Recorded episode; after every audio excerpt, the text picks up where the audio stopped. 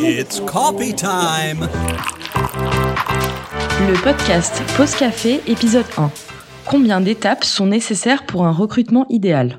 Bonjour à tous et bienvenue dans La Pause Café, le podcast que vous retrouverez tous les mois sur Talent Hacker. Aujourd'hui, on va parler recrutement et plus précisément combien d'étapes sont nécessaires pour un recrutement au top. Alors, installez-vous confortablement et on commence. Le saviez-vous? Un candidat en processus de recrutement passera en moyenne entre 2 et 3 entretiens.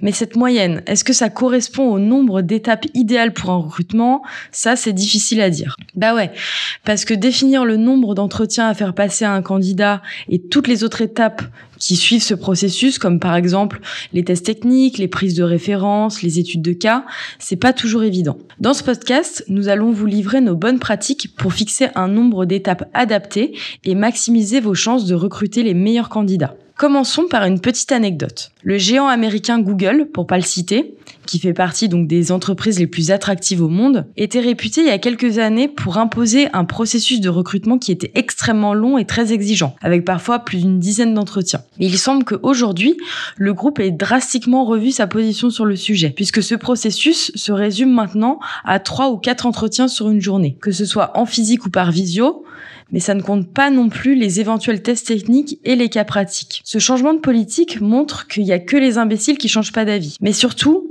que pour définir un processus de recrutement idéal, il y a plusieurs étapes. Votre processus de sélection doit vous permettre d'évaluer correctement le candidat et d'éviter bien évidemment les erreurs de casting. Vous devez aussi vous assurer que le poste correspond réellement aux attentes du candidat, mais ça on ne vous apprend rien. Rien de pire qu'une nouvelle recrue qui part au bout de quelques mois seulement car la réalité du poste ne lui plaît pas. Vous devez éviter à tout prix de démotiver les candidats à l'heure de postuler ou de perdre des candidats en cours de route à cause d'un processus qui est trop lourd. Je pense qu'on a tous vu passer au moins une fois ce genre de processus un peu loufoque et interminable où on vous le demande. Vous enverrez votre CV, puis une lettre de motivation, une présentation de 5 minutes en format vidéo. Ensuite, on planifiera un entretien collectif avec un RH, puis un test en ligne. Il y aura aussi un entretien technique avec la manager et un cas pratique à réaliser en live. Un entretien avec un membre de l'équipe choisi au hasard. Et à la suite de tout ça, nous organiserons trois appels avec vos anciens managers et puis nous verrons peut-être pour un prochain entretien avec le CIO. Bref, je vous fais pas de dessin, rien de mieux pour décourager un candidat. Pour reprendre l'exemple de Google,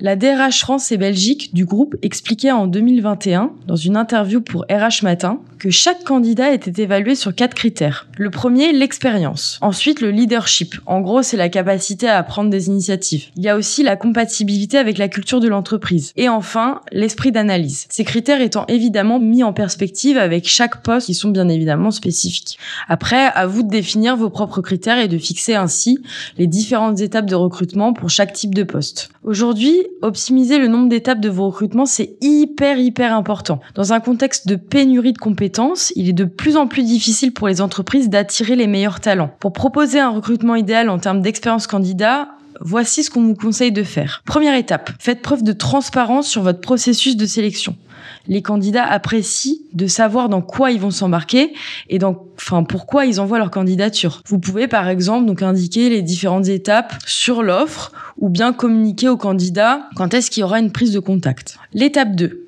Soyez rapide et réactif dans les étapes. En vrai, rien de pire qu'un recrutement qui traîne en longueur. D'ailleurs, le processus comporte plusieurs étapes et pour ce faire, il est important que le nombre d'étapes entre lesquelles elles, sont soit très courte. Il faut éviter à tout prix de laisser les candidats sans nouvelles trop longtemps. Et après chaque entretien, s'il vous plaît, donnez à minima un feedback, même s'il est très rapide. Ou alors, pensez à reprogrammer directement l'étape suivante pour maintenir un engagement et un lien avec les profils qui vous semblent intéressants. Allez, il est temps de vous laisser. On espère que les conseils vous ont été très utiles et il est fort probable que les processus de recrutement ne soient pas toujours parfaits du premier coup, mais veillez au moins à les optimiser en continu et n'hésitez pas à revoir le nombre d'étapes si besoin. Ce podcast a pu être réalisé grâce à Tool for Staffing, logiciel de recrutement et chasse automatisé boosté par l'IA. Je vous remercie pour votre écoute et je vous dis à très vite pour une nouvelle pause café.